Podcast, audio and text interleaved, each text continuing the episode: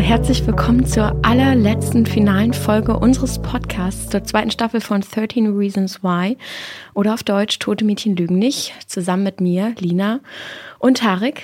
Wir haben fast alle Episoden, heute kommt die 13 ähm, in dieser zweiten Staffel begleitet. Wir haben über die Charaktere gesprochen, wir haben über persönliche Momente gesprochen, haben ganz viel diskutiert. Und äh, heute besprechen wir die absolut letzte Finalfolge. Das heißt, ich muss auch keine Spoilerwarnung mehr rausgeben. Ich habe die Finalfolge schon vor ein paar Tagen gesehen. Tarek hat sie eben gerade gesehen. Wir haben noch nicht mal gesprochen, seitdem du sie gesehen hast. Dementsprechend kommst du ganz fresh rein und ich habe zum Glück schon ein bisschen Distanz gefühlt, brauche ich die aber auch. Und sein Staffelfinale, das hinterlässt natürlich immer ganz viele offene Fragen, noch ganz viele Dinge, die man besprechen möchte, die man vielleicht nicht versteht. Man will Meinungen von anderen hören, nicht nur die von Tarek und mir. Und wenn ihr euch vernetzen wollt, wenn ihr weiter diskutieren wollt, dann dürft ihr das natürlich sehr gerne tun. Und zwar auf Facebook in der offiziellen 13 Reasons Why Netflix-Gruppe. Tretet einfach bei, lest mit, gebt Kommentare ab und wir freuen uns auf euch. Es ist irgendwie ganz verrückt, diese, diese letzte Folge mit dir zu besprechen. Zum einen, weil es die allerletzte Folge ist, die wir beide irgendwie diskutieren. Zum anderen aber auch, weil ich noch gar nicht mit dir gesprochen habe. Ich habe sonst immer die Möglichkeit, dass wir vorher quatschen, bevor wir aufzeichnen und durchsprechen, worüber wir reden wollen. Und jetzt, ähm, ja, hast du die Folge geguckt? Hast dich hier auf deinen Stuhl gesetzt? Die Kameras gingen an, die Mikros gingen an. Wie, wie geht's dir? Mm, wie geht's mir? Ich bin, ich weiß gar nicht, ich bin ein bisschen puh so. Mhm. Also die Folge war schon auf jeden Fall ähm, heavy auch wieder. Und ähm, ja, es ist ungewohnt, jetzt direkt danach äh, ins Sprechen zu kommen, aber ich finde es auch gut, weil ich habe das ganz oft, dass wenn ich Serien gucke, dass ich danach so ein Redebedürfnis habe. Und das habe mhm. ich jetzt auf jeden Fall auch. Nur glaube ich, muss ich jetzt noch so ein bisschen warm werden, weil ich bin jetzt raus mit ähm, einer Szene von äh, die letzte Szene, dass ähm, Tyler irgendwie Amok laufen will und Clay es halt äh, schafft, ihn davon abzuhalten. Wo ich dann schon so war, so wow. Das hätte ich halt zum Beispiel auch nicht gedacht. Ich dachte wirklich, er läuft Amok. Wir haben ja in der letzten Folge von unserem Podcast darüber gesprochen, gibt es ein Happy End? Das ist für mich schon ein, eine Form von Happy End. Ich dachte wirklich, ähm, Tyler läuft Amok, Tyler wird Menschen umbringen. Und da habe ich ja noch gar nicht gewusst, was ihm noch in dieser Folge passieren wird. In der letzten Folge wird ja Tyler vergewaltigt von Montgomery mit dem, ähm, mit dem Besen, was so eine absolute Horrorszene ist. Nicht im Sinne von, ähm, ich will das nicht sehen. Ich fand, also ich fand es extrem mutig, dass es so gemacht wurde, weil es so brutal ist. Aber so ist es halt nun mal. Das ist einfach ein extrem brutaler Moment und ich fand es extrem mutig von, von den Machern, den Macherinnen, dass sie das auch so gezeigt haben. Und ähm, auch der Beginn schon, wie Montgomery ihn da voll vor diese vor den Spiegel knallt, das war so realistisch. Für mich, ich dachte jetzt wirklich, Alter, krass, und dann noch mit dem Kopf auf, also auf das Waschbecken, das war so wow. Und dann kommt noch die Szene mit dem, mit dem Besen und ich denke einfach nur so, wow, krass, der dreht jetzt richtig am Rad und dass er es nicht getan hat. Ich bin froh drum, weil ich glaube, es hätte nicht noch mehr Gewalt gebraucht in dieser letzten Folge. Trotzdem war das auf jeden Fall was, was mich überrascht hat, weil ich dachte, der knallt jetzt richtig durch. Die Folge ist eine Achterbahnfahrt. Ähm, zum einen ähm, kommen wir irgendwie nochmal mit allen Charakteren in Berührung und das ist auch die Art und Weise, wie wir vielleicht heute durch diese letzte Podcast-Folge kommen können. Wir haben die Möglichkeit, eigentlich nochmal auf jeden zu schauen. Die, die letzte Folge, das Finale, schaut auch nochmal auf jeden Charakter, verabschiedet die Charaktere, ähm, lässt uns so ein bisschen oder hilft uns vielleicht auch so ein bisschen beim, beim Loslassen, vielleicht beim Frieden finden, aber eben genauso auf eine unein, auf so eine unendlich realistische Art und Weise, nämlich nicht mit einem fulminanten, riesengroßen Happy End, sondern mit einer Message, die sich durch die ähm, ganze Folge zieht. Und ja, ich habe gedacht, wir gucken einfach nochmal durch die wichtigsten Szenen und arbeiten uns so langsam Stück für Stück mit der Message durch. Und die erste Szene, die wir uns anschauen, ist ähm, natürlich die Court Scene von Jessica. Für mich ist es eine der vielleicht auch für mich als Frau ist das äh, eine Szene, bei der mir die Luft weggeblieben ist. Und ähm, ich habe sie extra geteilt, weil ich glaube, dass es äh, zwei Protag beziehungsweise es gibt zwei Momente in der Szene, die unheimlich wichtig sind. Zum einen natürlich das Urteil, über das wir gleich sprechen, zum anderen aber auch Jessicas eigentliches Speech. Euer Ehren, danke für diese Möglichkeit, vor Gericht zu sprechen. Wenn es gestattet ist, würde ich mich im ersten Teil meiner Äußerung gern direkt an den Angeklagten wenden. Tun Sie das. Sehr ruhig. Am ersten Septemberwochenende waren meine Eltern verreist und meine kleinen Brüder waren bei den Großeltern. Ich wollte eine Party schmeißen. Ich dachte, als beliebte Cheerleaderin sollte ich. Mein Freund war da. Dein Freund Justin. Wir hatten was getrunken. Ähm, wir entschlossen uns, auf mein Zimmer zu gehen. Ich erinnere mich, wie ich ihn geküsst habe.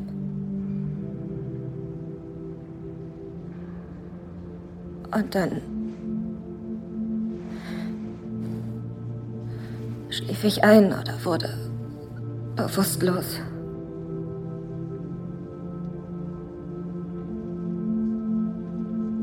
Ich. Ich weiß noch, dass ich dachte, ich müsste mich ausruhen. Nur ein paar Minuten.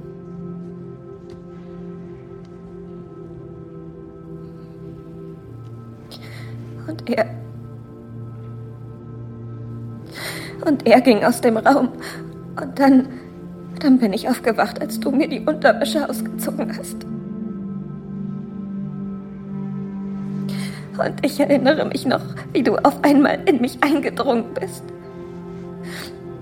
Ich erinnere mich vielleicht nicht an alle Einzelheiten, aber ich werde nie diese schreckliche Angst vergessen, von deinem Gewicht erdrückt zu werden. Weil ich nicht mehr atmen konnte.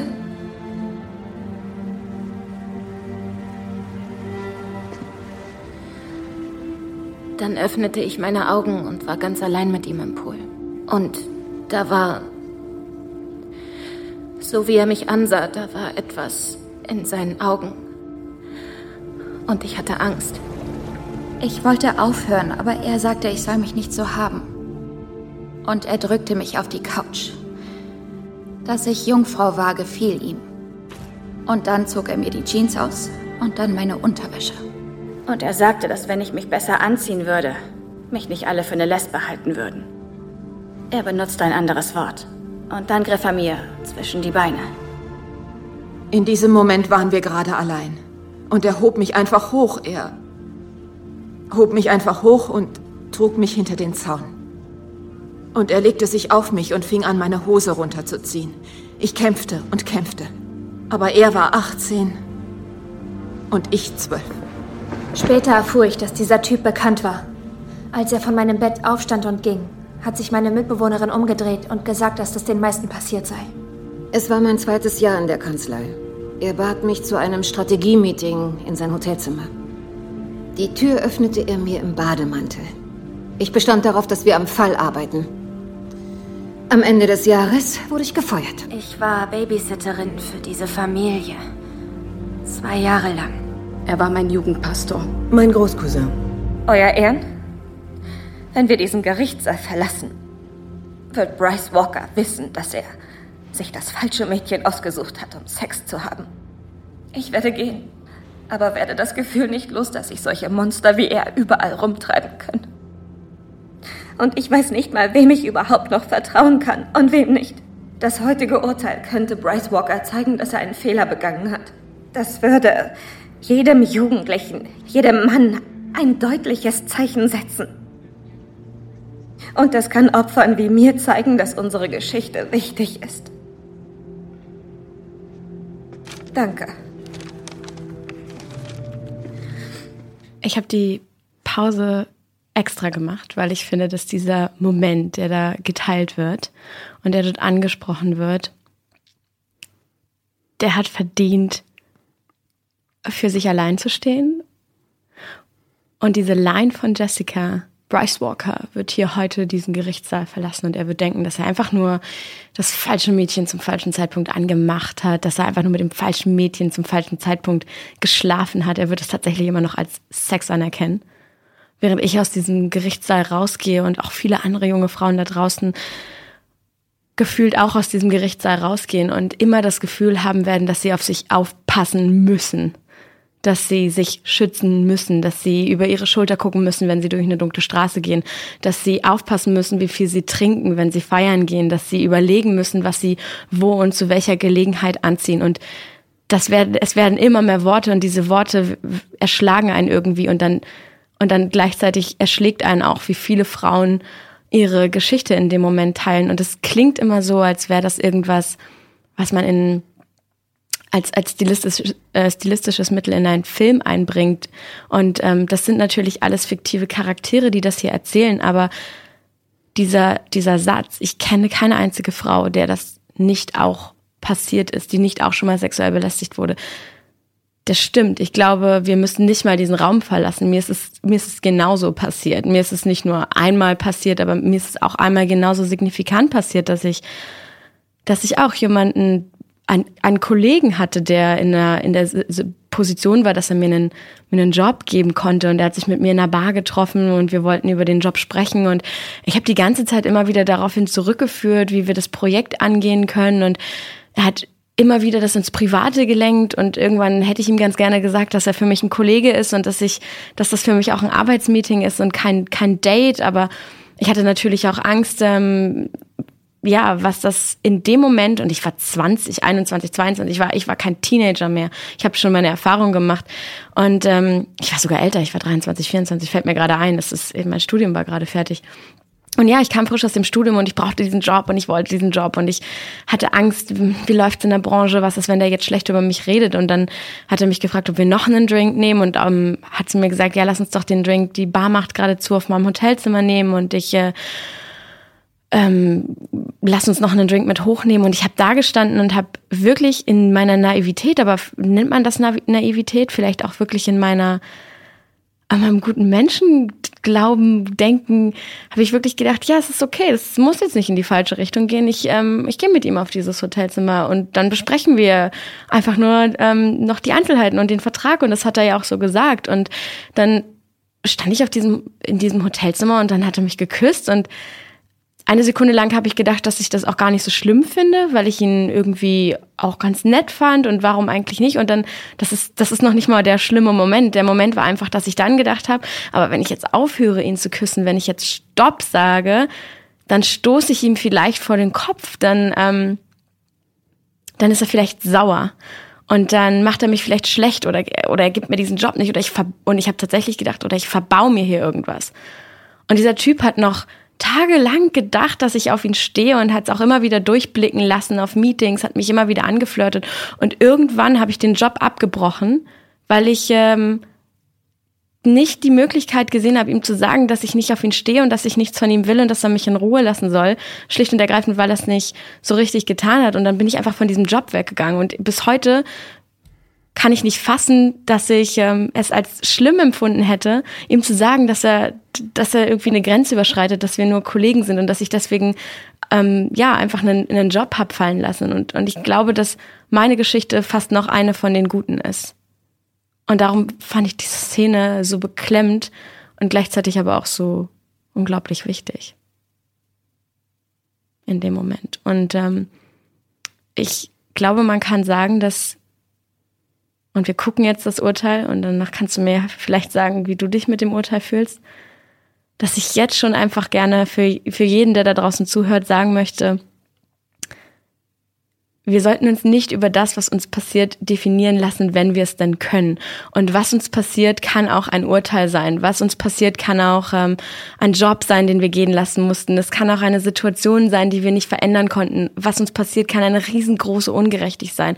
Ungerechtigkeit sein. Aber das, was hier gerade passiert, ist der Anfang einer Bewegung, was auch gerade bei uns jetzt im Ist-Zustand, nicht in dieser Serie, sondern auch bei uns gesellschaftlich gerade passiert, ist der Anfang einer Bewegung, die sich nicht von außen, sondern von innen definiert. Inzwischen liegt uns der Vorschlag der Staatsanwaltschaft für ein Strafmaß vor. Hat die Verteidigung noch etwas hinzuzufügen? Euer Ehren, es handelt sich hierbei in der Tat um einen sehr schrecklichen Vorfall. Das Leben dieser Schüler hat sich für immer verändert. Bryce Walker hat leider seine gesamten Stipendien verloren. Und der Schuldistrikt hat eine Saison gestrichen, die zur Meisterschaft hätte führen können. Das ist alles sehr bedauerlich. Wir bitten, dass das Gericht es diesen zwei jungen Menschen erlaubt, neu anzufangen und zu ihrem Leben zurückzukehren. Eine Tragödie in jeder Hinsicht. Als Richter muss ich beide Seiten betrachten. Die Gesetze Kaliforniens verlangen von mir als Richter die Erwägung von Rehabilitation und Bewährung für Ersttäter. Ich möchte, dass diese beiden jungen Menschen ihr Leben und ihre Entscheidungen sehr kritisch überdenken. Aber ich möchte keinen weiteren Schaden anrichten. Mr. Walker? Ich erwarte, dass Sie das auf den rechten Weg bringt. Sie erhalten drei Monate auf Bewährung. Das Urteil ist gesprochen. Euer Ehren! Drei Monate Bewährung? Das ist alles für heute. Danke. Ich bin wütend und traurig. Und ich habe immer noch keine Ahnung, wie das alles so gekommen ist. Wie geht's denn mit dem Urteil? Ja, drei Monate auf Bewährung. Ähm, Und ganz viele verlorene Scholarships. Also, ja, ja. er hat es wirklich ganz, ganz schwer, Bryce, armer Bryce. Also ich war auch da, dachte ich so nach der letzten Folge, vielleicht wird der auch gar nicht bestraft. Also ich Mhm. dachte auch zeitweise kann sich Bryce da durch seine Anwälte, durch seine Family, durch den Support, den er bekommt, äh, komplett rausreden. Deswegen war das auch nochmal so ein Moment, der mich nicht beruhigt hat, weil drei Monate, was sind drei Monate? Und auch der, der Anwalt von ihm, er vergleicht, dass hier irgendwie zwei Leben kaputt sind und ähm, hebt auch Bryce auf dasselbe Niveau wie das, was Jessica passiert ist. Und das ist einfach so ein Moment, wo ich gedacht habe, was laberst du? Ja. Also ähm, Bryce geht es noch ziemlich gut, so der darf jetzt nicht mehr Football spielen und nicht mehr zur Schule, aber hallo, Jessica wurde vergewaltigt von ihm, das ähm, Er kann darf man jetzt nicht. sogar noch Football spielen. So, genau, er kann jetzt eh wieder zurück. Ähm, aber also was vergleichst du da eigentlich gerade? Das war so ein Moment, wo ich dachte, okay, und dann, ähm, ja, natürlich ist dieses Urteil komplett ungerecht, was mich aber so ein bisschen, du meinst ja vorhin schon, die Folge ist sowieso eine Achterbahn der Gefühle und das ist es auch, von Freude über Schmerz, über Trauer, über Wut, über alles. Ähm, und wir haben ja auch davor so ganz viel darüber gesprochen, okay, was braucht Jessica eigentlich, wann ist sie bereit für die Verhandlung? Und als ich dann gesehen habe, wie Jessica auf das Urteil reagiert, gar nicht mal im Gerichtssaal, sondern im Laufe Ja. der ähm, Folge im Allgemeinen, dass sie sagt, na klar, sie hätte sich ein anderes Urteil gewünscht, aber sie merkt, dass, dass sie sich jetzt schon viel, viel stronger fühlt oder also viel, viel stärker fühlt, dass sie für sich eine Form von Gerechtigkeit erfahren hat, dass sie jetzt auch, sie wird das niemals los, aber sie fühlt hier zumindest sowas wie, ich kann weiter, ich kann mich entwickeln. Ähm, sie ist ja auch, hat zugegeben, dass sie wieder mit, ähm, mit Alex datet. Also sie ist ja jetzt schon wieder so viele Schritte voraus und auch in so einer Entwicklung, wo ich dann gedacht habe, okay, es geht jetzt gar nicht darum, ob ich das Urteil irgendwie gerecht finde, sondern was macht Jessica damit? Und als ich dann im Laufe der, der Folge gemerkt habe, okay, für Jessica ist das, es ist nicht okay, aber sie kann damit leben. Sie kann jetzt Schritte vorausgehen. Sie ist froh, dass das Urteil vorbei ist. Da war ich dann so, okay, und darum geht's eigentlich. Es geht nicht darum, ob ich das Urteil gerecht finde, sondern wie reagiert Jessica? Und das war dann für mich dann wieder so ein Moment, wo ich dann wieder, für mich wieder, okay, es ist für sie, ist das ein gangbarer Weg, so wie es jetzt gerade ist nach dem ganzen Mist. Ich kann das verstehen, ähm, wenn da Leute zu Hause vom, vom äh, Laptop sitzen, vom Bildschirm sitzen und sich denken, what the fuck, und genauso wird's immer sein. Genauso wird's immer sein. Ich meine, wir haben da einen Richter, das darf man ja nicht vergessen, der in seiner fucking Speech, in seinem Richtspruch sogar noch Victim-Shaming betreibt. Der sogar noch sagt, ich möchte, dass hier diese zwei Leute hart über ihre ähm, Choices im Leben, also über die Wahlen, die sie treffen, nachdenken. Und man denkt sich so, entschuldige bitte? Über, über was genau? Über welche Wahl genau soll sich Jessica denn jetzt noch mal ein bisschen bewusster werden? Darüber, dass sie wie jeder andere Teenager eine Party geschmissen hat? Darüber, dass sie wie übrigens jeder verdammte andere Teenager zu viel getrunken hat? Was genau soll sie entscheiden? Was genau soll sie entscheiden? Dass sie hätte lieber die, die, die Tür abschließen sollen, damit Bryce nicht reinkommt? Dass sie lieber einen anderen Freund gewählt hätte, der Bryce vor ihr, von ihr runtergezogen hätte? Was genau war daran ihre Entscheidung? Gar nichts. Und dass er sie mit ins Spiel bringt, ich verstehe, dass einen das wütend macht. Und ich verstehe auch, dass man sich vielleicht machtlos fühlt gegenüber diesem System. Äh, Einem System, das dann auch noch einen Bryce schützt und durchbringt und dazu führt, dass seine, seine eigentliche Strafe, so mild wie sie eh schon ist, unter diesem Rehabilitationseffekt, der eigentlich nur heißt Free Pass, bis zum nächsten Mal. Beim nächsten Mal wird es dann ein bisschen, ein bisschen härter, aber das erste Mal ist ja immer der Ersttäter Free Pass. Ich kann das wirklich verstehen, wenn, wenn Leute sagen, warum soll ich überhaupt noch den Mund aufmachen? Wenn's, wenn ich dann auch noch Pech habe, dass es sein, seine erste Anklage war, kriegt er doch eh einen Free Pass. Am Ende sind vielleicht ein paar Sponsoren weg, aber ganz ehrlich, nach, keine Ahnung, zehn Monaten kräht da kein Hahn mehr nach. Und ich meine, wir haben ja diese Fälle auch in der, in der Realität. Also dieser Fall ist ja, ist ja einem, für mich zumindest ein Fall, den es in der Realität gibt, unendlich nachempfunden, wenn wir an Brock Turner denken, wenn wir an das Dumpster Rape denken, an den ähm, weißen, straighten Schwimmstar aus gutem Haus, der ähnlich mit seiner Ver Vergewaltigung weggekommen ist in der, in der realen Welt. Und ich habe mir überlegt, welche, welche Message ich so wichtig finde und du hast sie mir eigentlich vorweggenommen. Wir sind da vollkommen on the same page. Ähm, ich glaube, wenn du dich nicht davon definieren lässt. Also Jessica hat in dem Moment, in dem sie angefangen hat, darüber zu reden, hat sie die Kontrolle zurückbekommen. Das war der erste Punkt.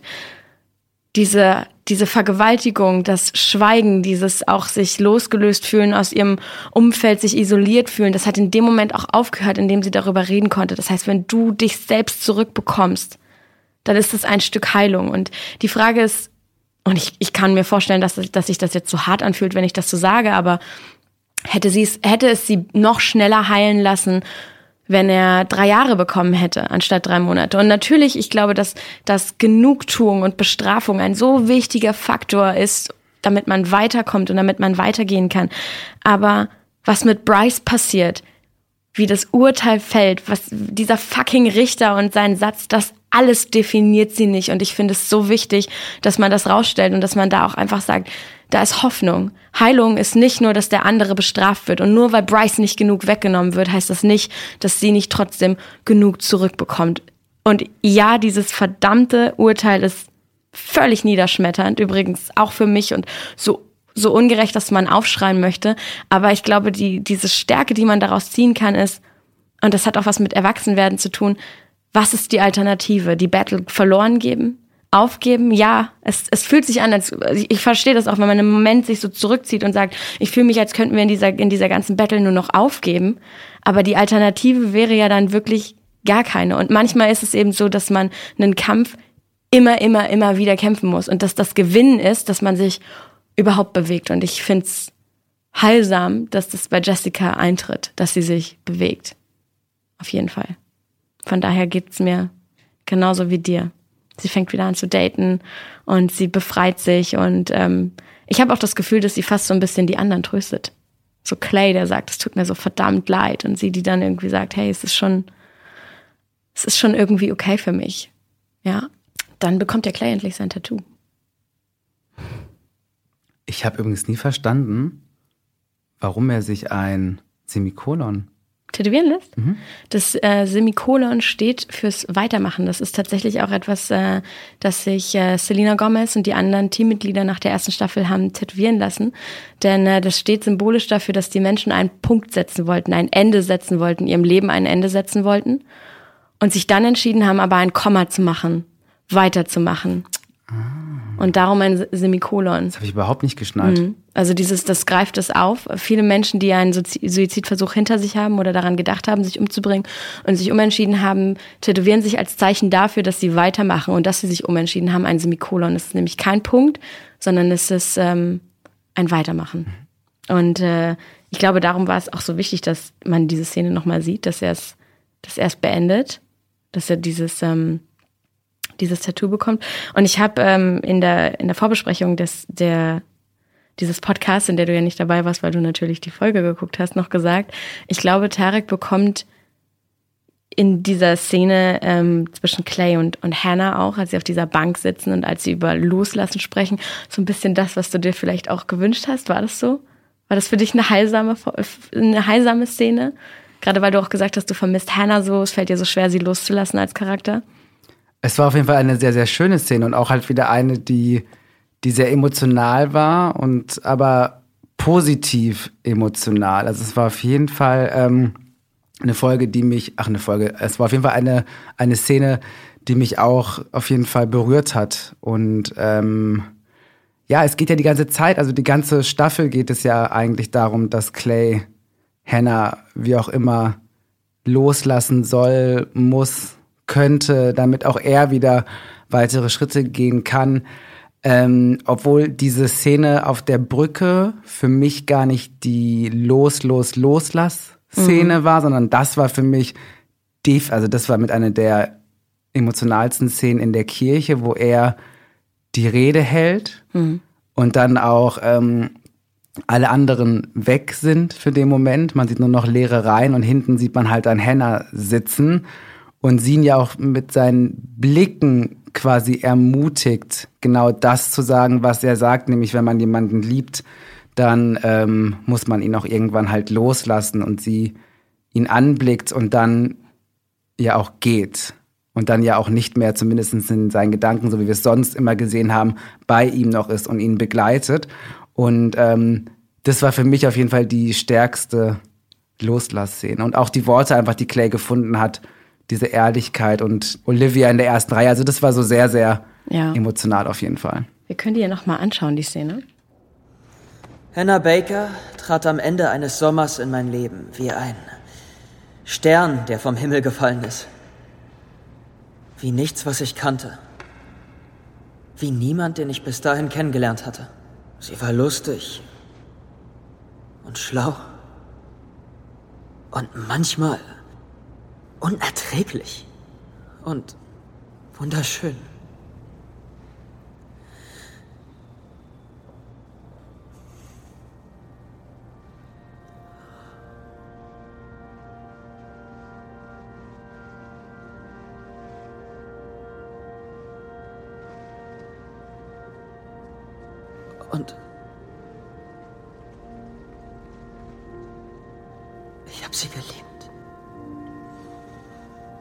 Ich habe sie so sehr geliebt.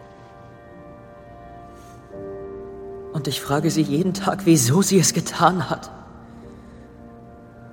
Aber ich krieg keine Antworten. Die hat sie mitgenommen, als sie gegangen ist.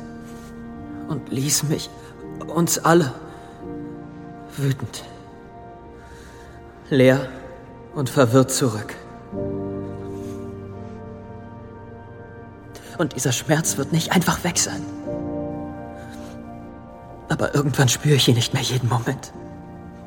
Die Wut wird nachlassen und auch die anderen Gefühle werden nachlassen. Aber zurück bleibt nur die Liebe.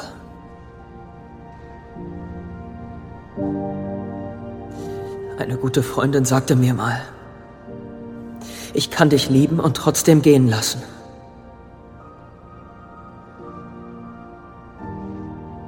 Also, Hannah.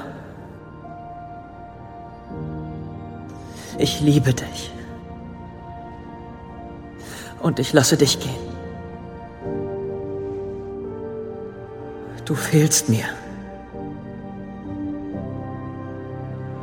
Und ich hoffe, dass du dort, wo du jetzt hingehst, Frieden findest und dich sicher fühlst. So wie du das hier nie konntest.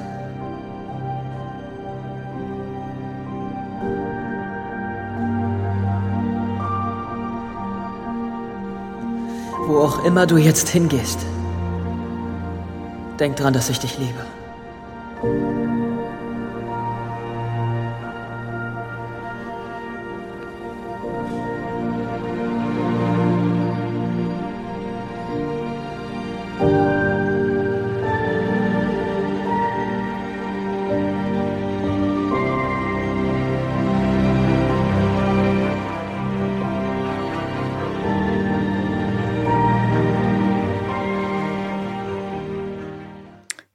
Die Szene. Ich glaube, also ich habe die Szene gebraucht, um mich von Hannah zu, zu verabschieden. Und ich habe das Gefühl, dass es mir vielleicht ein bisschen wie, wie Clay ging, auch wenn ich, auch wenn ich mich nicht zu 100 Prozent immer mit ihm identifizieren konnte. Aber es war einfach so dieses, sie sagt ja zu ihm in einer der, der Szenen in dieser Staffel so, ich wünsche, du könntest jemals, du könntest mir jemals verzeihen, aber das ist vielleicht die eine Sache auf der Welt, die du niemals kannst. Und sie wirft es ihm nicht mal vor, denn es wäre okay, jemanden, der sich das Leben nimmt, das niemals zu verzeihen, diesen Schmerz, den er übereinbringt, niemals zu verzeihen. Es, es wäre sogar menschlich. Es wäre vollkommen okay. Und gleichzeitig ist es für mich so ein, so ein heilender Moment, in dem Clay irgendwann, es ist das Ende der Staffel und alles ist offen. Die Urteile sind gesprochen. Es gibt nichts mehr zu offenbaren. Es gibt nichts mehr zu kämpfen. Ne? Es gibt nichts mehr zu bewegen und, und, und zu pushen und, und irgendwie sich so selbst da so durchzuwerfen. Und er, er stellt halt einfach fest, ich bin immer noch wütend. Und, und es ist, als würde er dann für sich das allererste Mal auch so ein bisschen auf dieser Bankszene feststellen, ich bin immer noch wütend auf dich. Ich, ich bin auf alle wütend, aber so schmerzhaft wie es ist, am meisten bin ich wütend auf dich und solange ich so wütend bin, kann ich dich irgendwie auch nicht gehen lassen. Und sie sagt ja dann auch, dann mach's nicht. Und dann kommt aber dieses Ja, aber am, am schlimmsten ist auch die Angst, dass ich mich nie besser fühle. Und ähm, ich finde es so unendlich mutig, dass er Hannah gehen lässt und dass er irgendwie uns auch dabei ein Stück weit mitnimmt, sie gehen zu lassen. Und er hat ja einfach Angst gehabt, glaube ich, dass dieses Loslassen auch bedeutet, Hannah zu vergessen. Und das ja. sagt sie ihm ja auch. Ich meine, ich fand diese Szene auch cool. Oder was heißt cool? Ich fand sie schön, wo, wo Hannah dann sagt, weißt du noch, wie wir ähm, oh, auf der ähm, Party getanzt haben? Und nicht den langsamen Tanz, sondern den crazy Wild Tanz, ja. den wir da gemacht haben. Hatten, das ja. Rumgehüpfe. Und er dann so, klar, dann kam dann direkt seine Erinnerung und dann war sie so, gut, das wollte ich nur wissen. Und da hat man ja schon gemerkt, so, da hat sie ihm auch gezeigt, pass auf, Clay, du hast die Erinnerung. Es die darf werden, wieder leicht werden. So, die werden nicht weggehen. Und wir ja. hatten auch schöne, genau. Ja. Das auch, wir hatten auch, denk doch auch an, an die guten Momente, die wir haben. Und klar, ich glaube, ähm, wenn jemand aus deinem engen sozialen Umfeld sich, sich umbringt, egal wer das ist, hat man diese Wut, glaube ich, weil man sich einfach denkt, warum lässt du mich mit dem Ganzen hier im Stich, ja. warum lässt du mich warum alleine? So, ja. Und auch, glaube ich, das, was Clay auch so ein bisschen vorgeworfen hat, dieses, du warst doch feige, du hättest einfach nur weiter da bleiben, sondern und wir hätten das schon geschafft. Also ich finde es sehr, sehr authentisch dargestellt, diese, was Zurückgebliebene fühlen, wenn sich ja. jemand im nahen Umfeld umbringt. Und er hat es dann ja doch geschafft, zumindest für sich auch so eine Form von Frieden zu finden, Hannah loszulassen, ohne sie zu vergessen, ja. ohne alles, was sie gemein, gemeinschaftlich hatten. Und ähm, dafür ist das so eine sehr, sehr schöne Szene auf jeden Fall. Ja, und ich finde es auch ähm, wichtig, dass, dass Hannah so ein Teil der zweiten Staffel war. Denn ich hatte das Gefühl, dass am Ende der ersten Staffel, man hat sich nicht verabschiedet. Es war eben genau das. Sie wurde einem weggerissen. Auch als Zuschauer. Sie wurde, man wusste zwar, was passiert, wenn man sich auf diese Serie einlässt, aber sie wurde, wurde einem genauso weggerissen wie, wie allen anderen. Und ähm, ich glaube, der Grund, warum Hannah die ganze Zeit Bestandteil der zweiten Staffel war, war auch ein Heilungsprozess. Sowohl mit dem Blick auf, ähm, das ist nur meine Story und es gibt auch noch andere Stories. Gleichzeitig war sie aber auch immer da, wenn man vielleicht selber vor Court als Zuschauer oder als Charakter in der, in der Serie, wenn man eben gedacht hat, ist das jetzt eine Lüge, die über dich erzählt wird? Ist das wahr? Hier ändert sich gerade so viel, war sie immer da, um zu sagen, ja, das ist auch ein Teil der Story. Ich bin immer noch ich und meine Geschichte ist immer noch passiert, aber es gibt eben noch mehr Ebenen und ich glaube, es war einfach so wichtig, das aufzuarbeiten und, und dann am Ende, jetzt wo es aufgearbeitet ist, zu sagen, es muss der Punkt kommen, an dem ich loslasse. Ich, ich, ich, ich brauche nichts mehr aufklären, ich brauche nichts mehr diskutieren. Ich muss jetzt nur noch Frieden finden. Nur noch ist gut, aber also ich fand's ja und ich habe ich habe unendlich toll geweint und habe sie auch losgelassen. Wobei ich glaube, die Szene, in der ich sie dann tatsächlich, ich habe sie losgelassen und sie ist gegangen. Und das heißt ja nicht, dass man sie nicht trotzdem vermisst. Das heißt ja nicht, dass man nicht trotzdem noch trauert, aber es ist eine andere Trauer. Und ich, ich glaube, so diese Szene ähm, beim Ball, als dann der Song nochmal kommt, The Night We Met, können wir bevor noch was anderes sprechen, Auf, bevor wir Sorry. in die Natürlich. Szene gehen, die ich auch sehr, sehr stark finde. Also ich fand allgemein diesen, diesen Ball, diese ja. Party-Situation, weil da auch schon wieder so ganz viel miterzählt wurde. Mhm. Ähm, und ganz viele Sachen bei dem Ball auch funktioniert hätten ohne Ton, wie ich Ja. finde, nur über Blicke. Da dachte ich mir, ich brauche gerade den Ton gar nicht. Ich habe auch teilweise gar nicht mehr auf die Off. Sachen so richtig zugehört, weil da so viel mit Blicken passiert ist. Aber davor, ich fand eine Sache hat mich gestört. So an dieser letzten Folge. Eigentlich sind es zwei Sachen, aber eine Sache ganz speziell, die auch ein bisschen zusammenhängen, die beiden Sachen. Und zwar ähm, auf der Trauerfeier, die ja Clay im Monets ähm, organisiert hat für Hannah, geht die Mutter Ja. zu ihm und gibt ihm diesen Brief mit, ähm, den Hannah aufgeschrieben hat, mit Gründen, warum sie am Leben bleiben möchte. Ja. Also elf Gründe, warum nicht. Und hast du den ersten Grund gesehen? Der allererste Grund, der oben steht, das, auch das hat mich wieder völlig umgeworfen. ich habe gar nicht darauf geachtet, ich habe nur gedacht, dass das halt Der erste zwei, Grund, Was, was ist es? Mom and Dad. Danke fürs Kommen. Danke dir für. für die Einladung. Ich habe gesehen, dass Ihr Laden wieder frei ist. Ich ziehe nach New York. Das war immer Hennas Traum. Sie hat es nicht geschafft, also gehe ich für sie dahin. Ich. Ich war mir nicht sicher, ob ich dir was davon erzählen soll, aber nachdem ich gehört habe, was du gesagt hast, denke ich. Ich denke, es ist okay.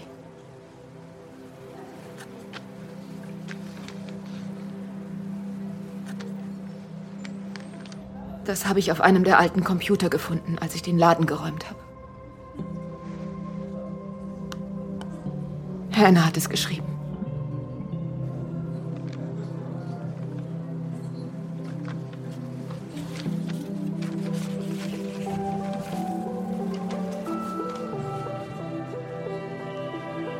Dagegen spricht. Du stehst drauf. Mindestens einmal vielleicht. Auch zweimal hat sie dich Hähnchen genannt? Ja, hat sie.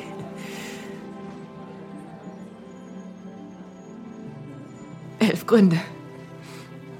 Sie hatte einfach nicht genügend. Aber sie hat viele übersehen, weißt du? Weil es gibt immer Gründe zu leben. Mehr als Gründe dagegen. Ich weiß.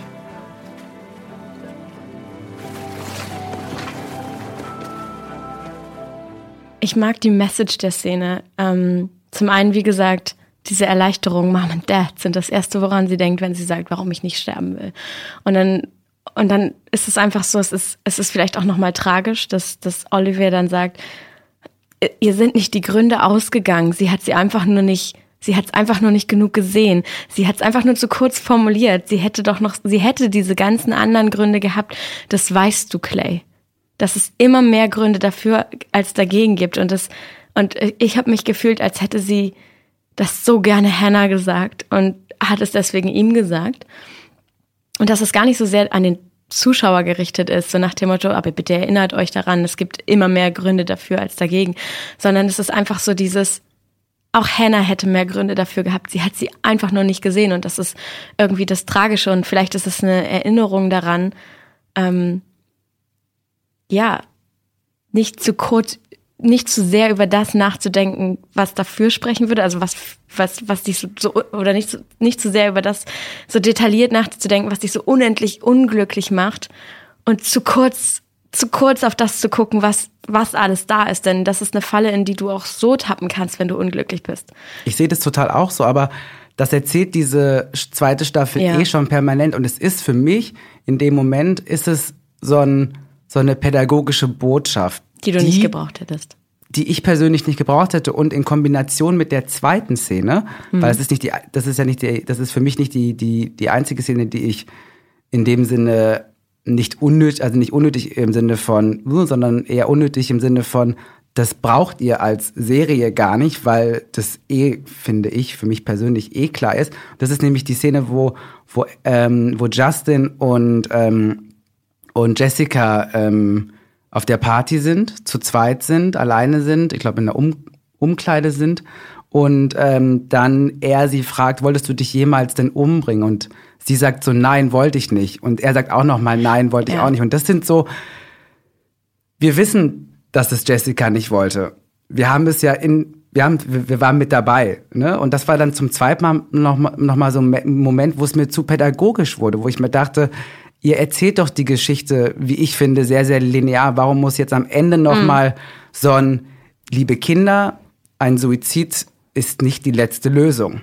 Das wissen wir. Und das weiß, glaube ich, auch jeder Jugendliche, dass ein Suizid keine Lösung ist. Es gibt halt Momente, die halt dazu führen können, ähm, dass Menschen, egal wie alt sie sind, in Situationen kommen, wo man ähm, sich überlegt, ob es nicht doch die beste Lösung ist. Und ich finde, daran, an diesen Momenten muss man arbeiten. Und das macht die Serie doch so wunderbar. Die Serie ja. zeigt ja, was alles schief läuft, wie viele ähm, Beziehungskonstellationen nicht richtig sind, wo Schule versagt, wo vielleicht auch eventuell Eltern nicht ganz richtig hingeschaut haben, wo Kinder untereinander fies waren, wo Mobbing passiert ist. Das sind die Themen, finde ich, die thematisiert werden müssen und die werden in der Serie so wunderbar thematisiert. Es ist jedem klar und da glaube ich auch an so etwas wie wirklich junge Menschen, die echt was auf dem Kasten haben, ja die nicht das einfach gucken und dann sagen, okay, ich mache es jetzt auch, weil das Henna gemacht hat. Das ist, finde ich, Bullshit. So funktionieren auch Serien nicht, so funktionieren Medien nicht. So funktionieren auch Menschen nicht. So funktionieren Menschen nicht. Und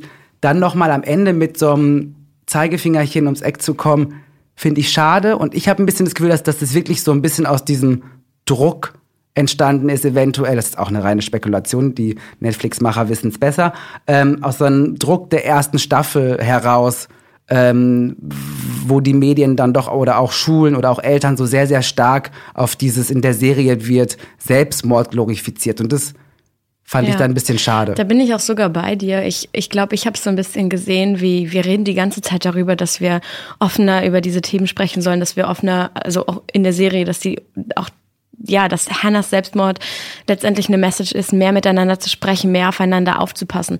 Und vielleicht ist es einfach auch das Zeigen, dass sie jetzt mehr übereinander aufpassen und dass sie das ansprechen. Ähm, ich gebe dir recht, ich hatte auch, ich habe in der Szene, in der eben Justin und Jessica über, über Suizid sprechen, ähm, die, die hätte ich auch nicht unbedingt gebraucht, sie hat mich aber auch nicht gestört, weil ich tatsächlich glaube, dass wenn du sowas erlebt hast, wenn deine Freundin sich umgebracht hat oder ein Mädchen, das du kanntest und, und du dann in dieser ganzen Verarbeitung drinsteckst, dass du irgendwann doch das Bedürfnis hast zu fragen, hast du schon mal an sowas gedacht?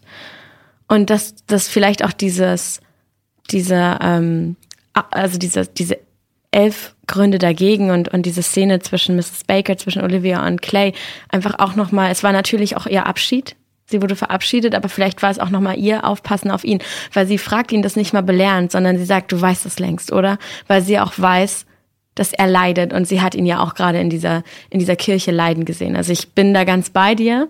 Ähm, ich glaube auch, dass da ein bisschen Wiedergutmachung geleistet werden sollte, aber Wiedergutmachung ist ja auch ein Thema. Mehr auf sich aufpassen, nicht genauso wortlos weitermachen, sondern, sondern früher was sagen.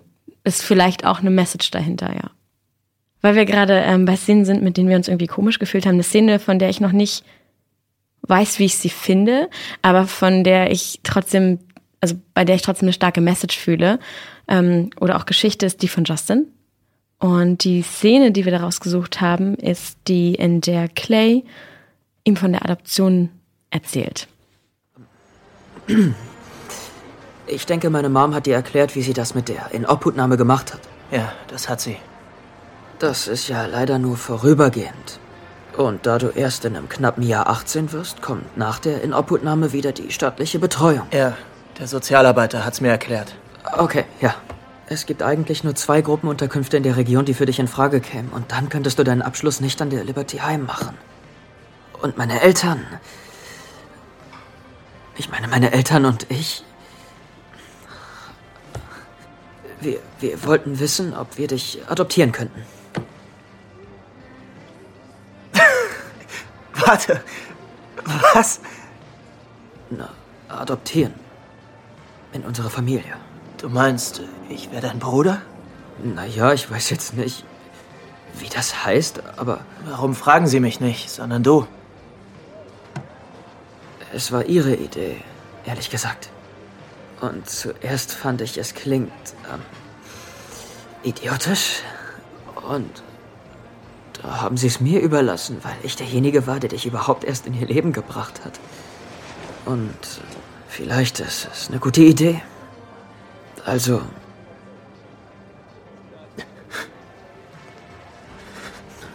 Ähm. Weinst du? Du weißt, dass ich ganz schön abgefuckt bin. Ähm. A. Ja. Aber du bist clean und gehst zu den Treffen. Und B. Ich bin auch manchmal ziemlich abgefuckt. Tja.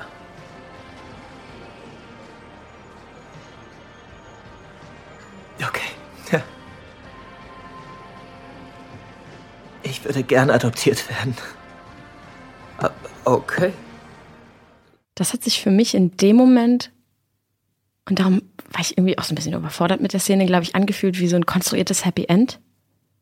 So, und jetzt wird er adoptiert und das, und jetzt ist alles, und jetzt ist alles gut. Und ich war so, das hat so gar nicht gepasst. Und ja, ich glaube, die wirkliche Geschichte von Justin passiert dann sogar noch ein paar Szenen später, indem man ihn eben sieht und sieht, dass es eben nicht alles damit getan ist, dass er jetzt ein neues Zimmer bekommt und, und ein neues Zuhause und, und ja, in einer heilen Familie ist, dass das manchmal nicht ausreicht, denn wir sehen halt, dass Justin sich Drogen spritzt. Ich fand die Szene richtig gut. Ja. Mhm. Aber Okay. das war dann wahrscheinlich mein, meine Sehnsucht nach Happy End, Ja. so auf eine Ja. gewisse Art und Weise. Dass Justin immer noch Drogen nimmt, das war mir von Anfang an klar, weil ich Mhm. mir echt dachte, "Hm, okay, du hast ähm, ein ziemlich fahles Gesicht, du hast diese typischen ähm, Hautausschläge, die man nun mal hat, wenn man gewisse Drogen nimmt. Deswegen die Nummer von ich bin clean und mir geht's gut, habe ich ihm nicht abgekauft. Ähm, und von daher war, war ich umso froher, dass er jetzt zumindestens äh, eine Familie hat oder zumindest eine, eine Zweitfamilie, wo er wohnen kann, wo es zwei Eltern gibt oder zwei Menschen, die ihm auf eine gewisse Art und Weise nahestehen werden, die sich um ihn sorgen, weil krasser wäre es, wenn er in dem Zustand, in dem er gerade ist, immer noch auf Heroin zurück zu seiner Mutter hätte müssen oder in ein Heim oder keine Ahnung wohin. Von daher war das so für mich, okay, Justin geht's immer noch richtig scheiße. Äh, Ich vermute auch, wie gesagt, habe da schon, bevor ich die Szene mit dem mit der Spritze gesehen habe, habe ich schon vermutet, okay, clean bist du ganz sicher nicht, das glaube ich dir einfach nicht. Ähm, und dann aber zu wissen, okay, in dieser Situation ist es gut, dass er Clay hat, weil wir wissen ja mittlerweile, Clay übertreibt zwar manchmal ein bisschen mit dem Helfen, aber er kann helfen, er kann Menschen auch auf eine positive Art und Weise nerven, dass sie sich ändern. Und er merkt dann ja auch ab einem gewissen Punkt, okay, jetzt ist vielleicht wieder der Punkt, wo ich mich vielleicht ein bisschen wieder zurücknehmen muss, damit die Person wieder entscheiden kann. Und da finde ich, ähm, war das für mich so, okay, wenigstens Justin, egal wie scheiße es ihm geht, der jetzt gerade echt noch einer von den großen Wackelkandidaten so ist. Jessica ist irgendwie wieder zumindestens besser auf Kurs und hat ein Stück weit Frieden gefunden. Alex geht's besser auf jeden Fall. Ähm, Clay konnte sich verabschieden. Die Mutter kann nach New York. Also wir haben jetzt viele. Courtney hatte auf der Party irgendwie ihre Freundin dabei. Also es sind ja alles so Momente, wo man merkt, okay, es geht voran und Justin Ja. ist halt immer noch derjenige, wo man denkt, okay, schafft das und ich würde es mir wünschen, dass er schafft. Und deswegen war das für mich so eine Szene, wo ich dachte, ach, so ein bisschen mal wieder kurz, kurz durchatmen zumindestens. Ja, für mich war es, glaube ich, ich war wütend. Ähm, ich war zu naiv.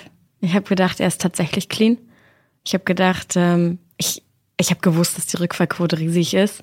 Auf jeden Fall. Aber vielleicht war das mein Wunsch nach Happy End. Und ähm, in der Szene, also ich wusste schon, was passiert, als er die Tür zugeschlossen hat und als er da so saß und habe ich gedacht, nein, mach's nicht, bitte mach's nicht. Und dann war ich so sauer auf ihn, weil ich gedacht habe, dein Scheiß Ernst, fuck's doch nicht so ab. Das ist das, das ist aber das, was mich an Drug Abuse immer wütend macht, glaube ich, und auch immer wütend machen wird. Das ist einfach so dieses, jetzt fuckst du's ab und danach heulst du darüber rum, dass du abgefuckt bist. Also ganz ehrlich, oh, ich war so wütend und dann habe ich mich so zurückgenommen und habe gedacht, ja, aber Lina, das ist, das ist ja auch irgendwo Vergebung, das ist ja auch irgendwie Menschen helfen. Gib sie nicht nach dem ersten Mal auf. Gib sie nicht, weil du ihnen einmal ge- geholfen hast und sie jetzt in einer Situation sind, in der sie doch eigentlich so glücklich sein müssten. Gib sie nicht auf, nur weil sie diese Situation noch nicht annehmen können. Und vielleicht ist das auch echt so diese Message, die bei Justin mitschwingt. So dieses, Manchmal musst du zwei, drei oder sogar viermal helfen. Es ist nicht immer alles mit ein paar guten Momenten getan, aber trotzdem gibt's Hoffnung. Und die Hoffnung ist ja, wie du schon gesagt hast, dass er dieses Mal, wenn er gegen seine Drogensucht ankämpfen wird, einen ganz anderen Background hat. Und ja. Ich meine, Drogensucht ist einfach auch eine Krankheit. Ja. Ne? Das ist Ja. nichts, was man äh, irgendwie los wird. Und das wird auch einen drogensüchtigen Menschen auch sein Leben lang begleiten. Also Ja. wenn du ähm, einmal süchtig warst, dann ist das etwas, was immer dein Leben begleiten wird, leider, was immer eine Krankheit ist einfach, die man unter Kontrolle hat, indem man sich Hilfe sucht, einen Entzug macht, aber die einen immer begleiten wird. Und das ist ja auch das, das Krasse. Menschen, die drogensüchtig sind, das ist, da, da schaltet das Gehirn aus. Alles, was emotional ist, dieses ganze Ding von ähm, zwischenmenschlichen Beziehungen, von ich verletze dann ja wieder eine Person, das ist alles weg. Es geht nur noch darum, diese Droge zu bekommen. Es ist eine Sucht, so wie es halt ne, der Name sagt, ist, man ist so dahinterher und ähm, man verletzt permanent andere und das ist, glaube ich, für Angehörige extrem schwer auszuhalten, weil man denkt, eigentlich ist es doch so einfach, hör doch einfach auf, du weißt doch, dass es dir damit schlecht geht, aber das sind ja, das sind Sachen, die kommen ja gar nicht mehr an und die kommen auch bei, bei einem Justin nicht mehr an. Er weiß, dass das, was er tut, falsch ist, aber das ist für ihn im Moment und ähm, ich hoffe, wenn es eine dritte Staffel geben sollte, dass er davon dann auch zumindestens geheilt wird im, im Sinne von, er kommt mit seiner Sucht klar und braucht die Droge nicht mehr. Aber in dem Moment ist es ja die einzige Art und Weise, mit Schmerz umgehen zu können. Und das heißt dann halt, sich komplett zu betäuben und dass man damit andere Menschen verletzt in dem Moment. Das blendet man halt einfach komplett aus, weil es halt einfach nur noch darum geht, seine Gefühle so krass zu betäuben, dass man halt auch das einfach nicht mehr spürt. Und ich glaube, als Angehöriger von ähm, jemandem, der ähm, drogensüchtig ist, ist es unfassbar schwer auszuhalten. Ja. Und es ist aber ein Prozess, der einfach nicht aufhört. Du nimmst dann zwar für eine Zeit keine Drogen, aber es kann passieren, dass du nach 20, 30 Jahren einen Rückfall bekommst. Und da ist es dann umso wichtiger, dass Angehörige dann wieder stärkend da sind, dann nicht fallen lassen, weil das der Moment, in dem dann jemand, der drogensüchtig ist, nochmal merkt, mein ganzes Netz ist wieder weg, ich habe wieder alle enttäuscht, ich bin wieder nichts wert. Das ist dann natürlich dann auch der Moment, wo es dann wieder von einem Rückfall auch wieder in eine richtig krasse Sucht einfach kommen kann. Ja. Meine emotionalste Szene war tatsächlich die Szene, in der The Night We Met, also der Song, der zu dem Hannah und Clay in der ersten Staffel getanzt haben, eingespielt wurde. Ach, ich, kann nicht mehr drüber reden. Das war für mich, also da bin ich wirklich, wirklich vom Bildschirm zusammengebrochen. Aber, aber nicht nur vor Schmerz, sondern auch vor, vor lauter Gefühl. Ich habe ja vorhin gerade eben geschaut und ich habe ja schon mal erzählt, dass ich nicht so gerne weine, Ja. beziehungsweise oft das nicht zulasse zu weinen. Was ein bisschen grotesk ist, ist mir aufgefallen, weil wir die ganze Zeit darüber sprechen, dass wir unsere Gefühle doch mal mehr loslassen sollten. Und ich aber selber merke, wie sehr auch ich da oft gefangen bin im Sinne von Weinen ist irgendwie was Schwaches und das zeigt man niemanden. Und wenn man weint, macht man sich ja auch auf. Ne? Man macht sich irgendwie auch so angreifbar für andere. Und ähm, zum Glück für mich, aber eigentlich auch nicht, kam wirklich so eine Minute, nachdem ich mir das Tränchen weggemacht habe, jemand rein ins Büro, als ich gerade diese Szene gesehen habe und auch so mega emotional einfach reagiert habe, weil dieser Song einfach triggert. So, man hört Ja. den und man weiß direkt, um was es geht und dann sieht man auch irgendwie, wie Tony genauso wie ich in dem Moment reagiert hat auf den Song, irgendwie nach Clay guckt und Clay einfach nur nach vorne läuft und dann auch einfach Und wie dieses erstarrt ist auch.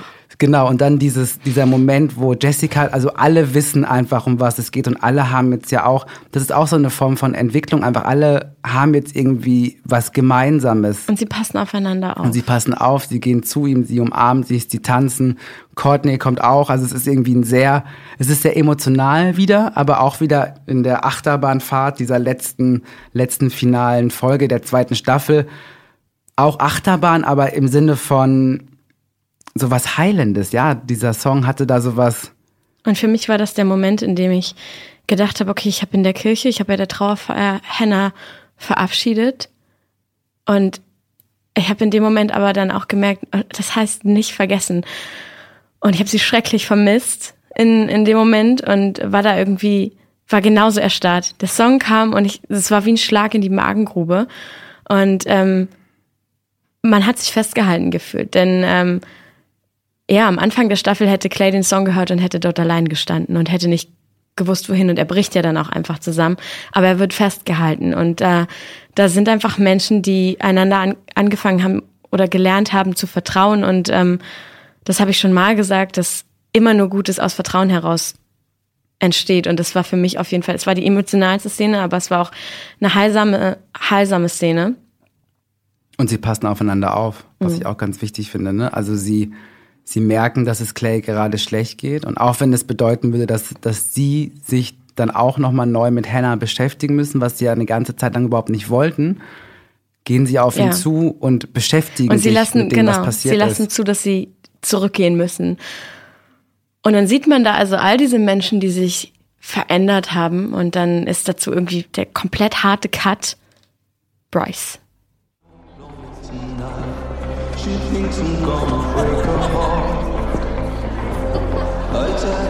Willst du was Richtiges trinken? Nein, danke. Geht schon.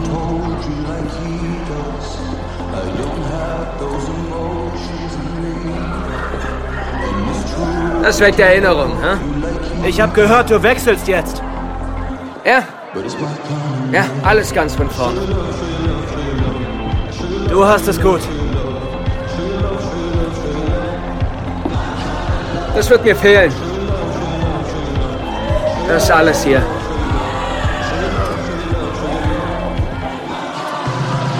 Erinnerst du dich ans erste Jahr?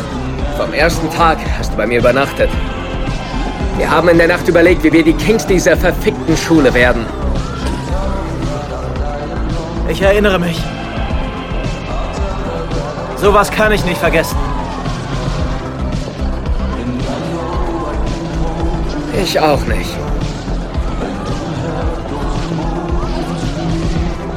Justin! Alles klar? Dem geht's bestens. Ich darf ihn nicht anfassen. Oder dich, sonst muss ich in den Knast. Witzig. Ich hab das Problem nicht. ein guter Junge, Clay. Musst mal wieder eine flachlegen, aber bist ein guter Junge. Nicht mal das Gefühl von Unsicherheit. Nicht ein Faser in seinem Körper bereut irgendetwas. Das ist das, was ich von Bryce aus dieser Szene mitnehme.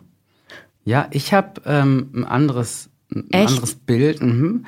Für mich ist diese Szene so eine Szene von jemandem, der gebrochen ist.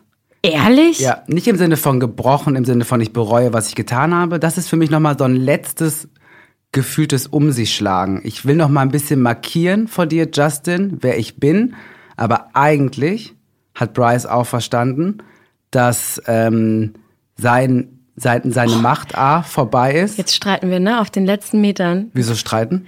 Boah, ist gar nicht so. Es ist überhaupt nicht so. Doch, das ist meine Interpretation des Ganzen. Die muss ich dir jetzt ja auch Und lassen. Genau, wir wollten mich ja aussprechen lassen. Und ähm, das ist für mich so dieses, dieses alte Männerbild. Ja. Bryce ist für mich so ein, eigentlich so ein alter, weißer, 50-jähriger Heteromann, der nicht schnallt, dass die Welt sich verändert, ja. der nicht schnallt, dass feministische Bewegungen einen Grund haben, der nicht schnallt, dass diese Bewegungen etwas erreichen, dass auch sowas wie die MeToo-Debatte extrem wichtig ist und dass die Macht langsam bröckelt. Und er ist immer noch an der Power, er hat die Macht immer noch, aber nicht mehr lange. Und das ist für mich so ein typisches Macho-Ding von, ich zeig noch einmal meine Muskeln, mhm. so, kleiner Justin, ich zeig dir noch einmal ganz genau, weißt du noch früher, ich hol dich noch einmal zurück. Warum spricht Bryce überhaupt nur von der Vergangenheit? Weil er keine Zukunft mehr hat. So, und das ist das, was ich da sehe. Ich sehe da sowas, so wie die patriarchale Gesellschaft, mhm. die Bryce da in seiner verkörpert. Fülle verkörpert, bröckelt und er ganz genau weiß, es ist bald vorbei und es ist nochmal so ein letztes Luft holen, Form, eigentlich hat er einfach nichts mehr zu melden. Wir kommen auf was ähnliches raus und ich sehe es so ganz anders und irgendwie, ich wünschte fast, ich würde es wie du sehen, aber für mich ist es einfach so dieses an Bryce Teflon so alles ab. Und für mich ist das einfach so dieses, er zuckt nicht mal mit, mit einem Lied, wenn er, wenn er ähm, auf Justin zugeht und, und zu ihm sagt, ja, ich erinnere mich Brother, ich erinnere mich, Bruder. Er, er wahrt überhaupt keinen Abstand. Er hat überhaupt nicht das Gefühl, dass er sich nicht so frei bewegen könnte, wie er es da gerade tut. Und ähm, er hat überhaupt gar kein Problem damit, mit, mit Justin zu reden. Und, ähm, und dann kommt Clay dazu und er sagt, er klopft ihm noch so gönnerhaft auf die Schulter und sagt, hey, du bist ein, du bist ein guter Junge. Muss mal wieder vögeln, aber du bist ein guter Junge. Und das ist einfach so, für mich zeigt sich einfach in diesem Charakter Bryce, ändert sich gar nichts. Auch die Art und Weise, wie er dann ähm, da bin ich jetzt nicht ganz sicher, ob, äh, ob Episode 12 oder 13, wie er mit seiner äh, Chloe umgegangen ist, wie, wie du einfach spürst, das ist hier ist keine, das hier ist keine Szene, ähm, in, in der zwei Menschen einander lieben oder, oder wieder zueinander finden. Das hier ist eine Szene, in der er eiskalt bei jedem einzelnen Wort weiß, wo er es hinsetzen und wo er es sagen muss und wo er sich eine Versicherung klar macht und von ihr dann sagt, sag mir mal, dass du mich liebst. Und dann sagt sie es und er hat, er hat seine finale Versicherung. Also für mich ist es so dieses, an Bryce hat sich gar nichts geändert. Der fühlt sich noch weiterhin unantastbar und der ähm, hat zu, zu keiner Sekunde das Gefühl, dass irgendwas an ihm bröckelt. Aber was ich dann mitgenommen habe, war so dieses, du änderst Bryce nicht. Du änderst deine Haltung nicht, du änderst dein Frauenbild nicht, du änderst an einem Mann, jung, an einem Arschloch wie Bryce gar nichts, aber fuck man, er definiert dich nicht. Er definiert dich nicht. Aber es ist doch auch Bryce Show, genau das zu tun. Also so wie, wie sich Bryce verhält dort, mhm. ist doch nicht Zeichen seines Inneren, sondern Zeichen von dem, wie er meint, auf andere immer noch wirken zu wollen, durch ja. sein dummes Macho-Machtgehabe-Ding. Allein, dass er auf diesem, ich meine, was habe ich von Bryce erwartet, ne? It's still Bryce. Aber allein, dass er da auftaucht. Aber ja, ja, jetzt so. müsste man sagen, Solina, ne? Über wen sprechen wir? Eben, es ist, ja. es bleibt Bryce, aber es ist für mich so nochmal dieses letzte, weißt du, wie der Hund, der noch einmal in die Ecke pisst, um ja. nochmal allen zu sagen, ich bin hier der Macker, aber eigentlich denkt man sich so, was pisst der Hund in die Ecke? Ja. Ist ekelhaft. Ja, jemand auf in die Ecke zu pissen. Genau, Richtig. mach das weg. Mach Richtig. Bryce weg. Ja. Und das haben sie geschafft, auch im, im Kleinen. Bryce ist immer noch mit Macht ausgestattet, aber das System bröckelt und das merkt er. Und er ist allein völlig zurecht und er wird immer noch dieses Ding weiterführen. Bryce wird kein Heiliger, Bryce wird immer ein Arschloch bleiben. Aber wenn dieses Arschloch zumindest keine weiteren Arschlöcher hat, die ihn decken, macht das auch was bei ihm. Weißt ja. du? Und das und das gibt mir dann auch eine Form von Genugtuung. Ich habe eigentlich aus, aus jeder Szene diese Message Hoffnung. Find deine Hoffnung. Warte nicht darauf, dass sie zu dir kommt, sondern, sondern find deine Hoffnung auch in dir selbst, in deiner eigenen Handlung. Die habe ich irgendwie bekommen und eine, ja, eine Storyline, ein Charakter, der mich natürlich irgendwie hat hoffnungslos werden lassen. Oder beziehungsweise zwei Charaktere war die Situation um Monty und Tyler, die ja letztendlich, wir müssen drüber sprechen, die heftigste Situation in der, in der gesamten Folge ist. Ja, wir haben ja schon ganz kurz am Anfang mhm. dieser Podcast-Folge über die Vergewaltigung von Tyler auch gesprochen. Und ja, wie gesagt, das ist schon harte, harte Kost. So. Man, ja, man kommt ins Stottern, wenn man darüber spricht. Ja, weil es ja. auch einfach so brutal ist. Ich konnte auch nicht, also das ist so dieser Moment, wo du hinguckst, aber wegguckst, hinguckst, aber wegguckst ja. und einfach nur wünscht, dass es vorbeigeht, so. Und sie war ja aber, also auch da wieder, das finde ich wirklich, das, das finde ich mutig, mhm. das genau so zu zeigen, weil das gibt es. Es werden Menschen auf diese Art und Weise vergewaltigt und das passiert auch in so einer ähm, Toilette auf einer Schule. Das ist nicht unrealistisch, das ist real in dem Sinne. Und deswegen finde ich es gut, dass dann auch diese Szenen, so brutal sie sind, auch in dieser Brutalität gezeigt werden. Weil ähm, wenn wir sie nicht zeigen, können wir auch nicht darüber sprechen. Ja. Weißt du? Ja. Und ähm, wir reden die ganze Zeit davon, dass, dass äh, Vergewaltigung ähm, Frauen passieren und sie passieren ja auch zum größten Teil Frauen, aber sie passieren auch Männern. Und deswegen finde ich das auch einen wichtigen Moment in dieser Szene halt auch zu zeigen, ähm, auch als Mann kannst du Opfer von, von einer Vergewaltigung sein. Und auch als Mann kannst du in diese Position kommen. Das ist nicht etwas, was ausschließlich Frauen passiert.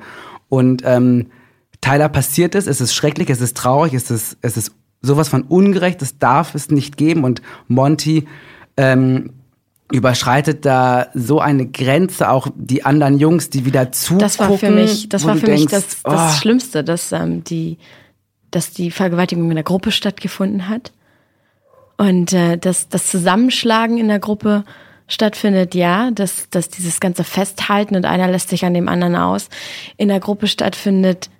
Bis, auch das kann man, kann ich irgendwie geistig fassen.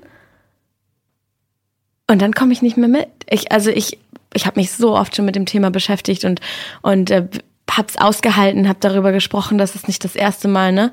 Aber ähm, dass da jemand vergewaltigt wird auf so eine brutale, lebensgefährliche Art und Weise und niemand es stoppt.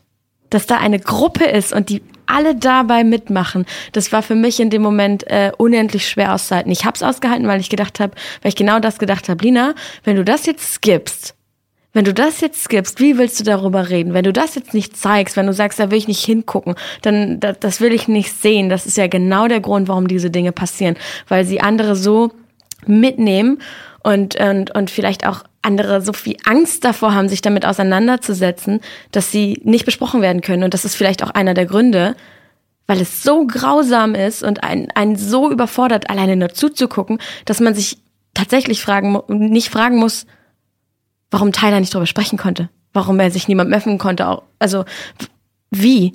Mhm. Wie? Und darum ist diese Szene so essentiell wichtig, um eben zu sagen, sorry, aber wenn du nicht hinguckst, wenn, wenn du es ausblendest, wenn du es nicht wahrhaben willst, dann können wir nicht drüber reden und dann können die Leute, denen es passiert ist, vor allen Dingen nicht darüber reden. Und auch die Länge der Szene finde ich sehr, sehr, ja. sehr krass. Auch da wieder sehr, sehr mutig, weil man hätte diese Tyler wird auf dem Klo vergewaltigt auch mit einer geschlossenen Tür zeigen können. Man ja. hört einfach nur Tyler schreien. Nein, wir sehen, was da ja, passiert. Du musst wir hingucken. müssen hingucken. Ja, Man sieht aushalten. Tyler, wie ihm die Hose runtergezogen wird. Also es ist alles da.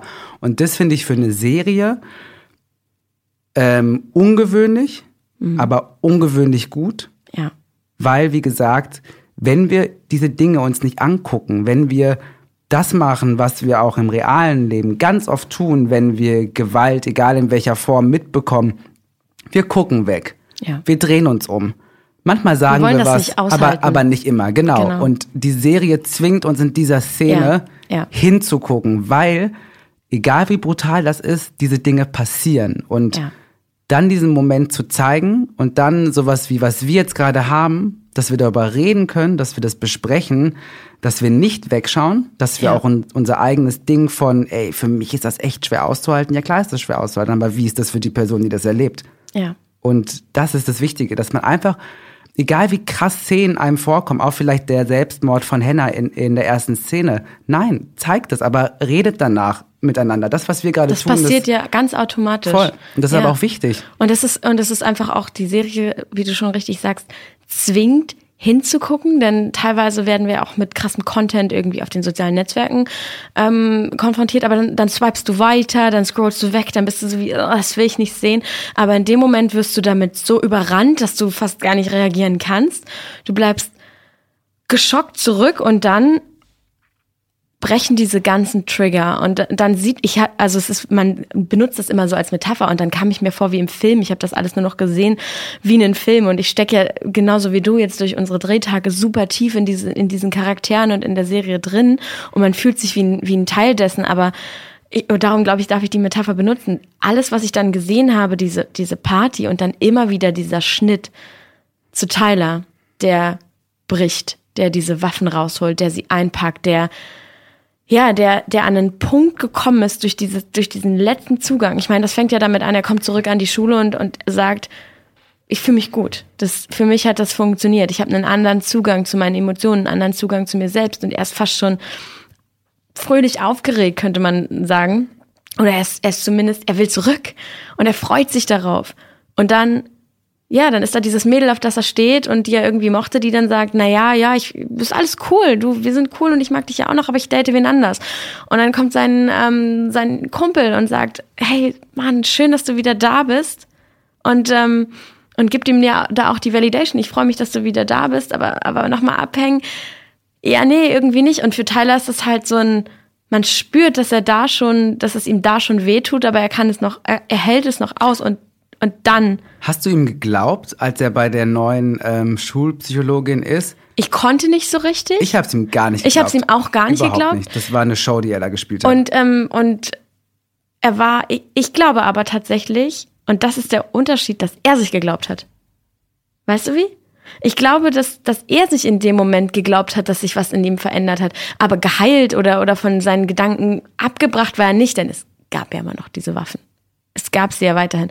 Aber ich, ich glaube, dass er sich zumindest in dem Moment, in dem er gedacht hat, ich gehe jetzt wieder in diese Schule, hat er wirklich gedacht, dass sich was verbessert hat. Hat er wirklich gedacht, dass es für ihn funktioniert hat. Aber das ist halt einfach so dieses, wenn du in deinem Inneren immer noch, wenn es immer noch weh tut und wenn du immer noch kaputt bist, dann kommen halt so diese Faktoren, die dir den Boden unter den Füßen wegziehen.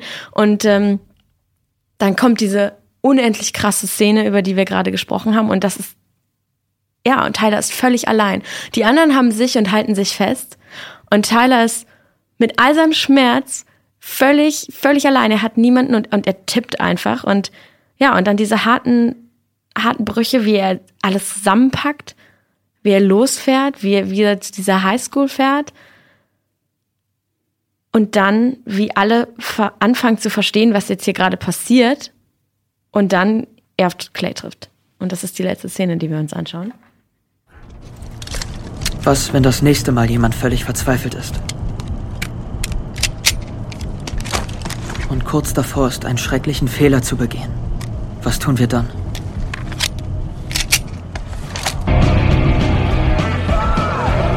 Justin, such Jessica, such alle zusammen. Schließt die Türen ab. Geht nicht raus und ruft nicht die Polizei. Ich muss Tony finden. Verdammt, was ist los? Hey! Sieht man dann weg? Schützt man sich einfach selbst oder versucht man zu helfen? Geben wir alles dafür, um den anderen zu retten? Ich kann mir gut vorstellen, was Hannah sich wünschen würde. Tyler! Tyler, was hast du... Was machst du?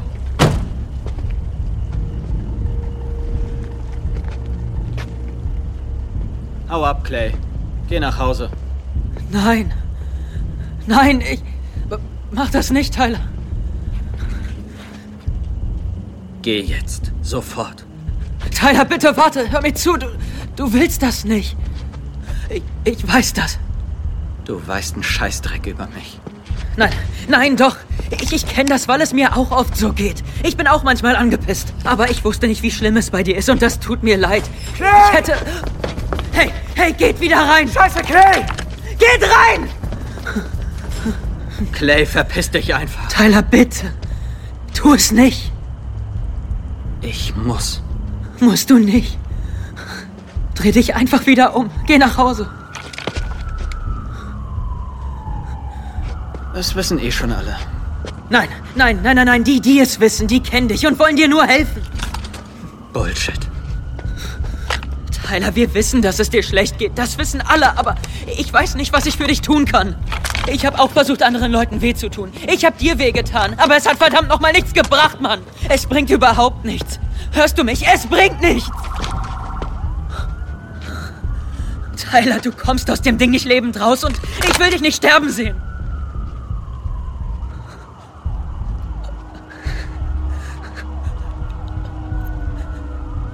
Ich will dich nicht sterben sehen.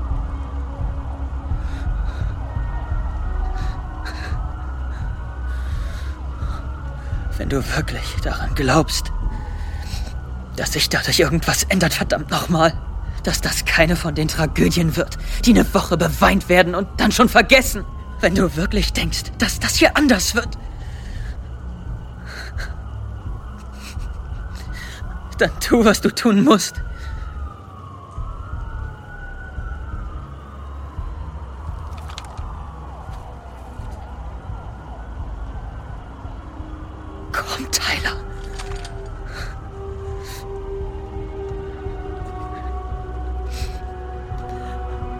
Bitte.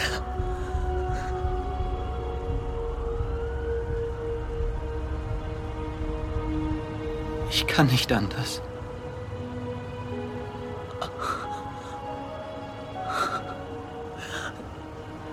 Doch, kannst du. Wir, wir finden eine Lösung.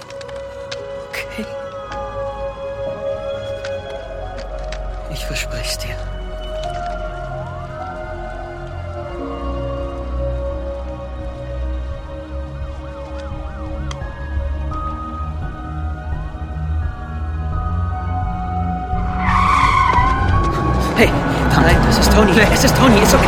Es ist Tony, wir hauen ab. Jetzt steig ein! Ich nehme dir das ab. Ist okay. Los. Komm, steig ein.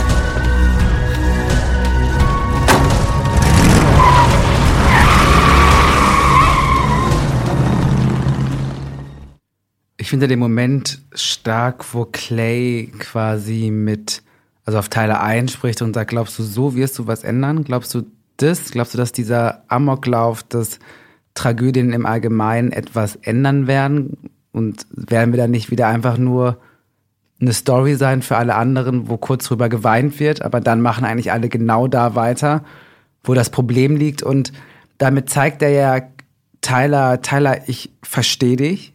Ich kann nachvollziehen, dass du wütend bist. Ich kann nachvollziehen, dass du Hass in dir hast. Ich bin genauso sauer wie du auf dieses verfickte System aus Sexismus, Rassismus, Vergewaltigung und all dem Bullshit in einem Bryce, der irgendwie on top des Ganzen ist, drei Monate auf Bewährung bekommt, während Justin irgendwie für eine nicht annähernd so krasse Tat irgendwie sechs oder keine Ahnung, was man auf jeden Fall mehr.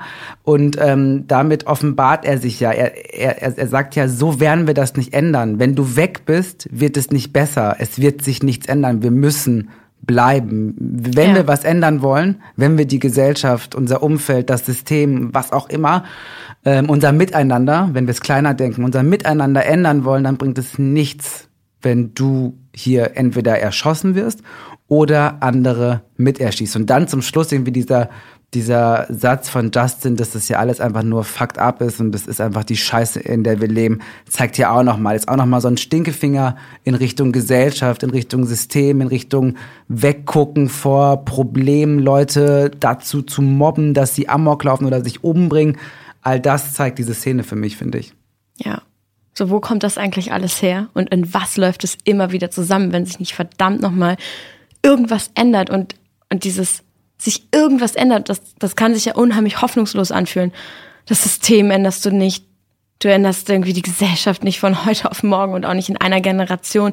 Du änderst Typen wie Bryce nicht. Du änderst nicht, dass es weh tut. Du änderst nicht, dass manche Menschen grässliche Entscheidungen treffen. Und, und dann ist da dieser Tyler, der meiner Meinung nach gestoppt werden will. Er, er, der einzige Grund für mich, warum Clay ihn stoppen kann, warum er ihn nicht niederschießt, warum er nicht einfach an ihm vorbei rennt und auf ihn zielt, ist, dass Tyler eigentlich gestoppt werden will. Er will das, das, das ist ein Cry for Help. Das ist schrecklich und in, in vielen Fällen gibt es dann keinen Stopp, aber wir haben in dieser Szene einen Stopp in dem Moment, wo, wo Clay ihn irgendwie erreicht, erreichen kann und sagt, ich verstehe das, das ist, ich verstehe, dass es dir wehtut und du hast jedes Recht, dich so zu fühlen, wie du dich fühlst, aber bitte, du machst es hier nicht besser. Und das ist so dieses, Situationen sind unfixable. Situationen sind final.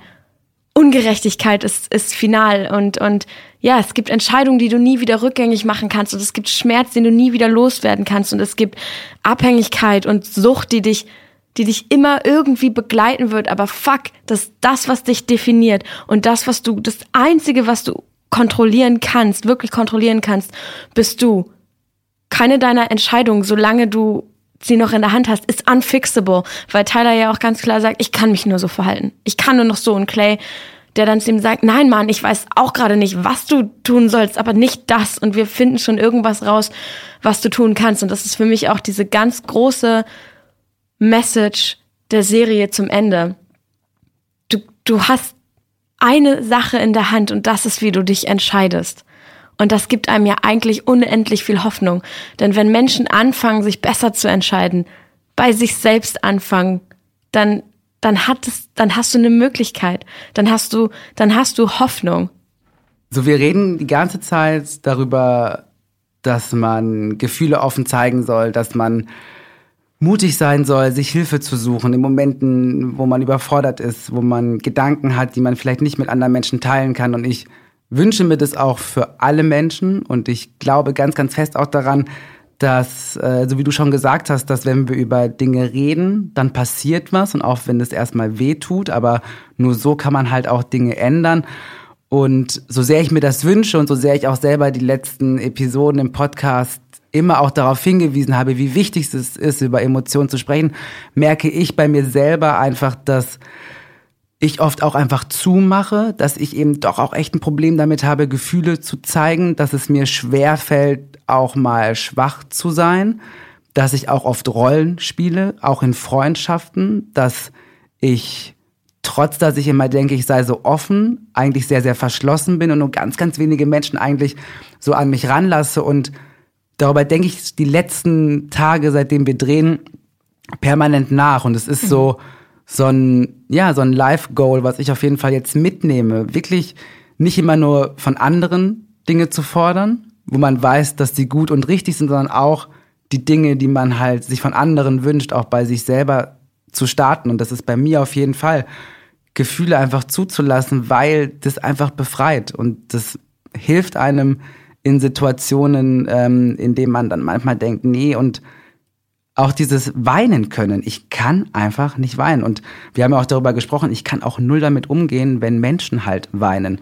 Du bist ja zum Glück so ein offener Mensch, der weinen kann, auch hier geweint hat. Und ich merke bei mir, passiert da was. Und eigentlich ist es etwas Wunderschönes, dass du das so loslassen kannst. Und ich beginne dann manchmal mit so, mit so einer Form von Abwehr, hm. was totaler Bullshit ist. Und das ist wenn ich etwas mitnehme und wenn es wirklich Klick macht, ich meine, hallo, wir haben eine Serie geschaut und das darüber reden führt dazu, dass ich mein eigenes Handeln mit Emotionen hinterfragen, ändern möchte, dann war es das Ganze echt mehr als wert mit dir und allem. Ich habe auch das Gefühl, dass ich in den, in den letzten Tagen tatsächlich viel, obwohl wir uns überhaupt nicht kannten und uns hier durch die Folgen erst kennengelernt haben, viel von dir gelernt habe über sowohl über Vergebung als auch darüber persönliche Grenzen zu ziehen und zu wahren und äh, trotzdem in der Lage zu sein, sie sie zu hinterfragen und zu öffnen. Und bei mir hat sich super viel bewegt und ich, ich muss auch gestehen, dass ich, wenn ich abends nach Hause gekommen bin, mich manchmal fast schon so ein bisschen emotional leer gefühlt habe, wenn ich äh, nochmal in die Folgen gegangen bin und das Bedürfnis hatte, darüber zu reden. Und ich habe mich hier zu jedem Zeitpunkt aufgefangen gefühlt. Ich habe das Gefühl gehabt, dass wir, ähm, dass wir uns einander persönlich öffnen und aber aufeinander aufpassen, dass wir genau das machen, was die, was die Serie irgendwie auch in uns triggert oder von uns verlangt. Wir waren ein großartiges Team, das immer dafür gesorgt hat, dass sich irgendwie jeder wohlfühlt, nachdem er sich persönlich geöffnet hat. Und ähm, ich bin auf jeden Fall eine emotional offene Person, das stimmt. Ich, ich, ich konnte hier weinen, aber das konnte ich auch nur, weil ich mich äh, sicher gefühlt habe. Vielen Dank dafür. Danke dir. Dankeschön sich zu entscheiden, festzuhalten, sich zu entscheiden, nicht einfach loszulassen oder hinzuwerfen, sich dazu entscheiden, an die Hoffnung zu glauben, kann unheimlich schwer sein. Es kann überfordert sein und manchmal fühlt es sich vielleicht so an, als wäre da keine mehr. Und wenn ihr das Gefühl habt, dass ihr gerade nach Hoffnung sucht, aber keiner findet, dass da niemand ist, der euch eine gibt, dann bitte geht auf 13reasonswhy.info. Dort findet ihr Informationen, Anlaufstellen, Menschen, an die ihr euch wenden könnt, mit denen ihr sprechen könnt und die euch das Gefühl geben werden, dass ihr nicht und niemals allein seid. Wir haben hier 13 Folgen lang viele, viele Meinungen mit euch geteilt. Wir haben viel Persönliches mit euch geteilt. Wir haben über die Charaktere gesprochen, über unsere Sicht der Dinge. Und was uns ganz wichtig ist, ist, dass ihr immer wisst, dass das hier unsere Meinungen sind, unsere Ansichten, unsere ganz persönlichen Gedanken und die Haltung von Netflix zu unseren Gedanken kann natürlich abweichen. Wenn ihr nicht wollt, dass 13 Reasons Why an dieser Stelle endet, wenn ihr die zweite Staffel noch weiter diskutieren wollt, wenn ihr noch ganz viel habt, das ihr fragen oder sagen wollt, dann könnt ihr das sehr gerne bei Facebook in der offiziellen 13 Reasons Why Netflix Gruppe tun. Meldet euch an, lest oder diskutiert mit und wir freuen uns auf euch. Wenn euch der Podcast gefallen hat, wenn euch die ganze Reihe hier gefallen hat, wenn ihr uns gerne zugehört habt, dann könnt ihr uns ein paar Sterne oder Kommentare bei iTunes hinterlassen. Das war's, ne? Juhu. Das war's dann. Dankeschön. Danke. Wer macht das Licht aus? Dankeschön. Danke, danke. Dankeschön.